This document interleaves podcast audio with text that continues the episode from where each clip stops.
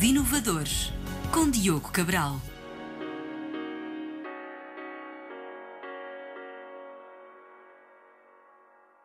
Olá, bem-vindos à série Inovadores. Hoje tenho comigo Ana Rita Constante, CEO e cofundadora da eBreathy, uma startup portuguesa que criou um dispositivo inovador para o tratamento e acompanhamento médico de quem tem doenças respiratórias. Os Inovadores. Ana, eh, obrigado por teres vindo eh, e teres aceito o nosso convite.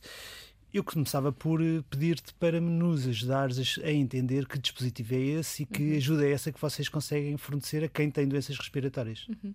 Obrigada, antes de mais, pelo convite. É muito bom poder partilhar um bocadinho o nosso produto e a nossa missão. É, então, no fundo, o Hybridi é, como, como falámos, um, um dispositivo médico é, e ele, no fundo, é, chama-se um inalador inteligente. Ou seja, o que é que isto significa? Nós somos um dispositivo físico que se coloca sobre um inalador de asma. Isto é uma maneira, um, um, tipo de medicamento que os doentes com doenças respiratórias fazem, portanto, são os um inaladores. inalador qualquer comum. Que seja. Qualquer qualquer inalador. Uh, neste momento, a nossa versão é adaptável aos cilíndricos, mas, portanto, existem vários tipos. Uh, eh, 60% deles são então esses cilíndricos, nos quais o nosso produto neste momento já é adaptável. No fundo, o que é que nós fazemos? Nós monitorizamos duas coisas principalmente. Monitorizamos quando a medicação é feita e se ela é feita de forma correta. E isto vai dar informação muito valiosa tanto ao doente, através de uma aplicação móvel, como aos médicos, através de uma plataforma de gestão clínica, de gestão de doentes. E, no fundo, isto permite uma monitorização em tempo real e à distância destes dois uh, intervenientes na gestão desta doença. Portanto, o médico tem sempre noção, em tempo real, de quando é que o doente uh, ou o paciente toma a, a medicação. Exatamente. E consegue perceber se tomou corretamente ou não a medicação? Exato, isso é a nossa grande proposta de valor. Portanto, não só perceber se o doente tem feito a medicação como é suposto, portanto, um, ehm, percebermos se se tem esquecido muito ou não, isso também é muito importante, e depois perceber se de facto, das vezes que faz, se o ar que o doente inalou, digamos assim, é suficiente para que o medicamento que está no tal inalador chegue ao pulmão, que é onde precisa de chegar para fazer efeito. E isto traz um grande valor, porque muitas vezes estes doentes não estão controlados e é muito importante nós percebermos se não estão controlados porque a doença está a agravar, ou se não estão controlados porque os doentes esquecem de fazer a medicação, ou se não estão porque não a estão a fazer de forma correta. E como é que o médico tem essa noção? Certo, portanto, nós, na nossa plataforma, não é? Nós temos estas duas principais métricas. Portanto, quando a medicação é feita e o como. E isso dá logo uh, feedback muito importante. E depois também temos outro tipo de informação acerca dos sintomas, acerca de se precisou de ir à urgência, se ficou internado. Um, e, portanto, no fundo, o médico, mesmo antes da consulta, recebe notificações uh, com esses alertas. Portanto, imaginemos, se um doente se esqueceu metade das vezes de fazer a medicação, o médico recebe um alerta para falar com o doente e eventualmente até convocá-lo para uma consulta antes para reforçar a necessidade da medicação.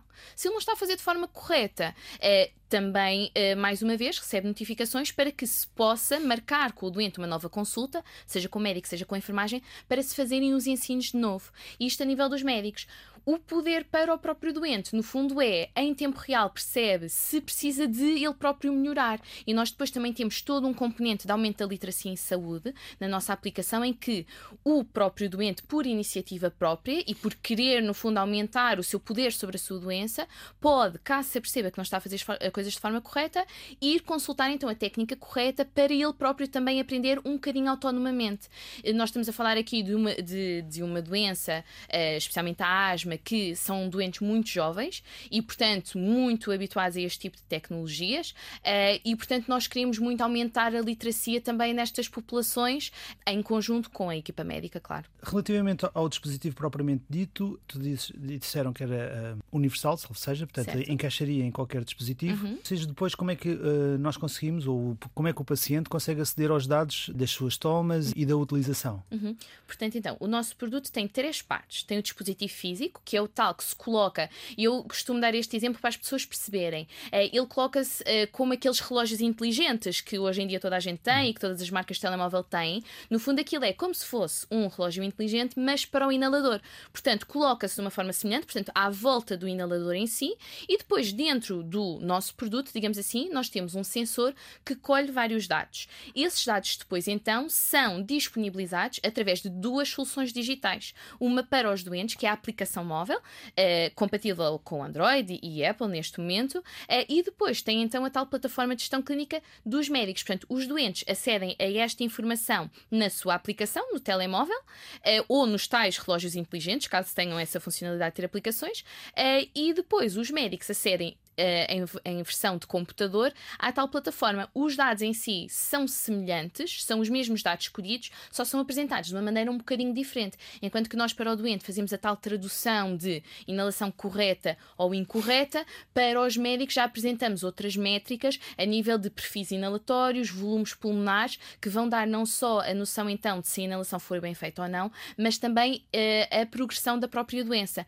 Nós, ao monitorizarmos então estes volumes de ar, conseguimos também inferir capacidades pulmonares. E isso é muito importante também para gerirmos a progressão da doença. E isso para o doente não tem tanta utilidade, mas para o médico tem muito valor. Relativamente aqui à regulamentação, uhum. há uma necessidade extremamente eh, preocupante sempre do lado dos, dos utilizadores claro. ou dos pacientes com a regulamentação para uhum. garantir que os dados estão bem guardados. Que uhum. preocupação é que vocês tiveram? Que regulamentação é que vocês uhum. foram obrigados a cumprir? Sim, portanto, nós existem no fundo dois grandes espaços regulamentares. Portanto, temos na Europa com a marca CE e depois temos os Estados Unidos com a FDA. No fundo, a regulamentação europeia acho que neste momento ainda é mais exigente, mudou há cerca de 4 anos, de 2019 para 2020, eh, e de facto estas ferramentas digitais e estes dispositivos médicos neste momento são muito, muito regulamentados. Nós somos um dispositivo médico classe 2A eh, e, portanto, precisamos de facto ter uma certificação que demora cerca de um ano a obter por uma entidade externa. Eh, não são entidades portuguesas, portanto, são mesmo entidades europeias. Neste momento, Portugal nem sequer tem nenhuma dessas entidades, portanto, que são os organismos notificados, e de facto são eles que, no fundo, vão certificar que tudo o que nós dizemos que fazemos estamos a cumprir de forma segura e de forma concisa, digamos assim. Portanto, todo o design do nosso produto, desde o levantamento das necessidades do utilizador, que no fundo é o primeiro passo, para o, o design das funcionalidades, para depois ver se validar se estamos a cumprir essas funcionalidades, tudo isso é muito regulamentado e certificado por entidades externas. E depois tem também a componente das auditorias internas. Portanto, de facto, é um, é um mercado muito regulado um, e tem de estar, essas preocupações têm de estar presentes desde a concepção da ideia. Portanto, nós, desde que começámos a ter a ideia, temos tido exatamente essas necessidades em conta para no fundo depois não precisarmos de refazer todo o trabalho claro. um, de novo, não é? Portanto, temos tido isso em conta. Nós neste momento ainda não temos a certificação. Para a certificação precisamos exatamente de validação clínica, que é a fase que nós agora vamos avançar. Portanto, ter testes com doentes que de facto validem as funcionalidades. Quando é que vocês prevêem então ter o vosso dispositivo uh, à venda ao público? Nós, tudo correndo bem, 2025 já estará tudo pronto. Início de 2025. Exato, é uma timeline, é, uma, é aqui um cronograma um bocadinho longo, Grande. mas de facto esta certificação é, é, é, inevitável. Pronto. Em termos de startup, em que ano é que vocês fundaram a startup? Portanto, nós começámos a trabalhar em 2021, juntámos-nos nessa altura e pronto, e temos estado a trabalhar, portanto, já quase há dois anos. E qual é o vosso modelo de negócio associado a isto? Portanto, nós no início vamos trabalhar com os hospitais eh, e, portanto, disponibilizar o nosso produto logo no início da jornada do doente. Portanto, no momento do diagnóstico, ele recebe a prescrição do inalador e é disponibilizado o nosso inalador, o nosso inalador inteligente, através do hospital. E será o nosso modelo, portanto, com os hospitais. Noutros países que também haja um grande componente de seguradoras de saúde, também é outro dos nossos modelos iniciais de negócio. Portanto, através dos hospitais ou através dos seguros de saúde. Portanto, a despesa, a aquisição do dispositivo ficará sempre a cargo do hospital Ou e não a cargo do cliente. Exatamente, nesta primeira fase é o nosso grande objetivo, sim. Uma coisa interessante, a vossa startup é 100% feminina em termos de, de fundadoras. Em termos fundadoras. Sim. Uh, como é que como é que vocês se juntaram? Então, portanto, tudo começou em 2021. Portanto, eu fiz uma pós-graduação em que, uh, portanto, comecei a ter esta ideia, mas eu sou da parte clínica, portanto, eu não tinha as competências técnicas. E na altura, portanto, na Universidade Nova, eu participei numa iniciativa onde me foi atribuída uma mentora, exatamente esta parte técnica, que era da Faculdade de Ciências e Tecnologia, uh, e ela então me ligou mais outras duas fundadoras, portanto, a Filipa, que é de Engenharia Biomédica, e a Rita, que é de Engenharia Informática. E então, no fundo, aqui, uh, a necessidade clínica e o conhecimento clínico clínico, juntamente com as competências de engenharia, tanto da parte informática como de biomédica, juntaram-se e, e, no fundo, criámos três Anas, somos as três Anas, duas Anas Ritas e uma Ana Filipa. Olha, muito obrigado pela tua presença. Foi um prazer ter-te aqui no, no, nosso programa. Nós vamos continuar a conversar. Ouçam-nos nas redes sociais, nos diversos podcasts. Este programa teve o apoio técnico de João Carrasco e a edição de Ana Jordão. Muito obrigado. Até à próxima. Os inovadores. Agora, em formato podcast, eu gostava agora de conhecer um pouco o perfil pessoal e profissional da Ana. Como é que uhum. chegas aos dias de hoje? O que é que te levou a entrar eh, neste mundo da saúde? Eu sou médica, Uh, sou médica, portanto, eu terminei o curso já em 2015, portanto, sou médica há 8 anos e, mais especificamente, estou na especialidade de pediatria. Pronto. Já agora continuas a exercer medicina? Continuo a exercer, sim. E, portanto, isto começou um bocadinho porque eu, portanto, comecei o meu internato, não é? Portanto, comecei a exercer e sempre contactei muito com a doença de asma. A minha orientadora de formação faz consulta específica de, de imunoalergologia e de doentes com, com este tipo de patologia e, de facto, a asma sempre me fascinou um bocadinho porque é uma doença crónica, é muito comum, mas que, por algum motivo, as pessoas passaram a achar aceitável viver com limitações. Ou seja, é uma doença que se tem investido muito em medicação, mas os próprios doentes preferem, digamos assim, limitar-se. Ou seja, preferem não correr, preferem não ser desportistas de alta competição, mesmo que tenham essa vontade, porque acham que por terem a doença precisam de se limitar. E eu sempre quis muito na minha prática clínica e mesmo nas consultas e na urgência contrapor isso. Ou seja, não, é o contrário. Nós estamos aqui para que não tenha de haver limitações. Mas de facto continuava a haver, portanto, estes doentes não controlados. E criei aqui um bocadinho um espaço, participei numa pós-graduação, em que quis um bocadinho perceber como é que eu podia contribuir ativamente para mudar isto. Pronto. E foi então nessa tal pós-graduação que criei um bocadinho de espaço para investigar, para perceber o que é que já era feito noutros países, eh, no nosso também, e quais eram os principais problemas. Pronto, e cheguei de facto então à conclusão que dois dos principais problemas nas doenças respiratórias e na asma é que os doentes são jovens e, portanto, muitos deles esquecem-se de fazer medicação por e simplesmente e mais de 80% não o fazem de forma correta. Portanto, quando têm de fazer uma inalação, ou seja, inspirar fundo para o medicamento sair do inalador para os pulmões, não fazem ar suficiente. E são dois problemas tão, em teoria, simples que eu pensei, não, tem de haver alguma coisa para se contrapor isto, pronto. E então, de facto, a minha professora também nessa pós-graduação incentivou muito a eu continuar, e mesmo eu não sendo de engenharia, procurar pessoas que fossem. E foi um bocadinho nesse contexto que conheci as outras duas Anas, portanto, a Ana Filipe e a Ana Rita. Eu participei então muito com esse incentivo na tal iniciativa da Nova, portanto, que foi o Nova Impact Challenges, é, que tinha esta componente matchmaking. Isto eu não sei traduzir bem em português, mas portanto era, no fundo, também Encontro um programa vontades, para, sim, para, para, conhecermos outras pessoas para nos complementarem. É, tinha uma mentora, a, a mentora apresentou-me a estas duas cofundadoras e pronto, e desde então temos estado a trabalhar. São três meninas, como uhum. falámos há pouco. As três têm bastante interesse nesta área. Elas, vocês continuam a ter trabalho fora da startup ou alguma de vocês as três já está altamente focada na startup e só está 100% dedicada à startup? Sim, nós neste momento ainda estamos as três em part-time, porque de facto eh, estamos aqui num ponto de viragem, ou seja, já está tudo planeado. Assim que tivermos financiamento, passamos a estar a tempo inteiro. Estamos exatamente agora nessa fase de reorganização. A equipa é a mesma, mas reorganizarmos a nossa vida. A Filipa será então a primeira a passar uh, a tempo inteiro, uh, muito brevemente, e depois serei eu, e depois a Rita também, eventualmente, mas ela está a fazer um doutoramento. Portanto, será aqui eventualmente um papel um pouco diferente, mas portanto nós estamos muito focadas, mas ainda fazemos as nossas atividades. Eu continuo a exercer medicina. A Filipa, ela está numa consultora, também de inovação em saúde, portanto, também tem sido muito complementar e tem também ajudado muito, não é? Esta experiência que ela tem, não só técnica, mas agora também no mundo da inovação e está a ser muito benéfico para ambas. Tanto ela ter uma startup ajuda na sua profissão e a profissão dela também nos ajuda enquanto startup. Pronto, e a Rita, de facto, entrou no doutoramento já há um ano e tem-se focado muito nas duas coisas e tem conseguido conciliar muito bem. Em termos de funcionalidade do circuito em si, portanto, uhum. O que indicaste há pouco é que o vosso modelo de negócio será através dos hospitais e eventualmente das seguradoras, dependendo uhum. dos países. Exato. Portanto, agora imaginemos que eu sou um doente, um uhum. rapaz ou uma rapariga uhum. novo, e vou com os meus pais à consulta e o médico receita um dispositivo desses para conseguir controlar melhor uhum. a toma do paciente e ele poder depois analisar e ter a certeza que está tudo a correr bem. Certo como é que isso funciona? Portanto, é o médico que propõe e os pais podem aceitar ou não? Como é que é o processo? Sim, portanto, numa primeira fase será exatamente isso. Portanto, no momento do diagnóstico, será o próprio médico a sugerir a utilização.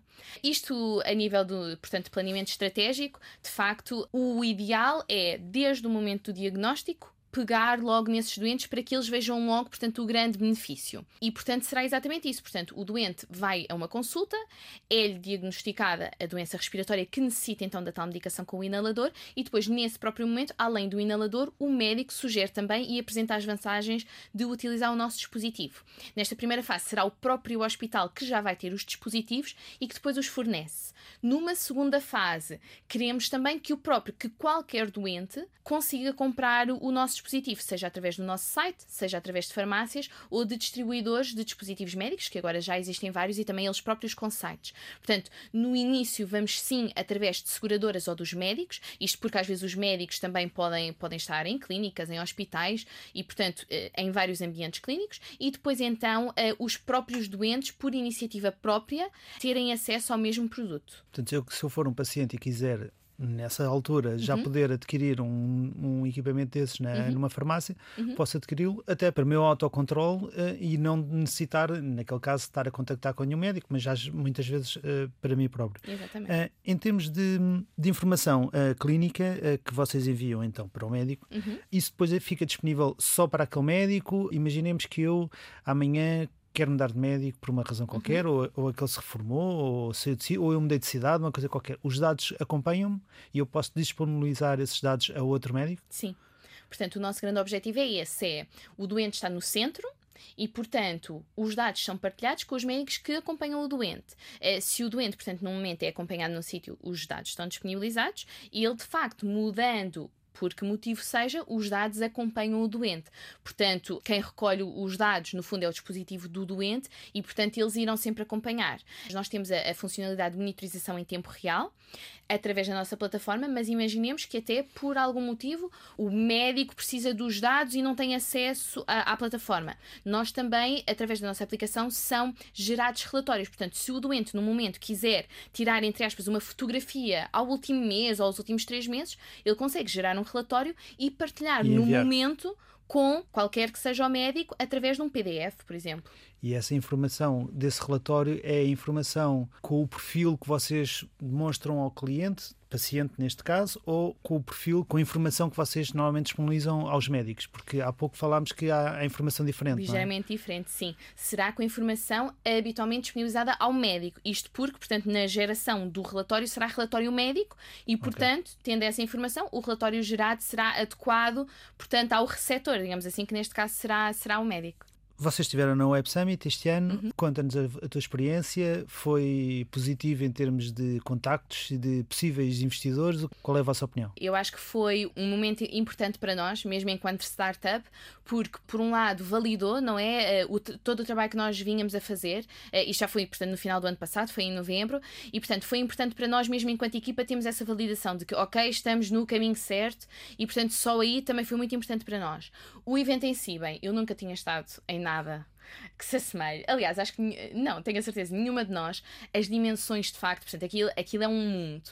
Foi muito intenso, mas acho que teve grandes vantagens. Uh, falámos com muita gente, tivemos muito feedback, e isso também é muito importante, nós às vezes estamos um bocadinho fechadas, não é? Desenvolver o produto. E é muito importante nós também lançarmos o produto e vermos, ok, o que é que recebemos de volta, uh, porque até nos dão ideias e nos dão feedback, e se calhar coisas que nós achámos que eram muito úteis depois não são. E portanto, houve muito feedback. Tivemos também alguma exposição uh, a nível, por exemplo, de investidores, começámos contactos com vários investidores, potenciais parceiros para o futuro, na fase em que de facto já precisámos de distribuir o nosso produto, de industrializá-lo e, portanto, fazer produção a larga escala. Portanto, foi, foi muito benéfico nesse sentido, ter maior exposição, ter feedback e estabelecer parcerias, sim. Ana Rita Constante, muito obrigado pela tua presença agora no podcast. Para quem nos esteve a ouvir e a ver-nos, um muito obrigado também. Sigam-nos nas redes sociais, eh, estamos nas diversas plataformas de podcast, incluindo a RTP Play. Muito obrigado e até à próxima.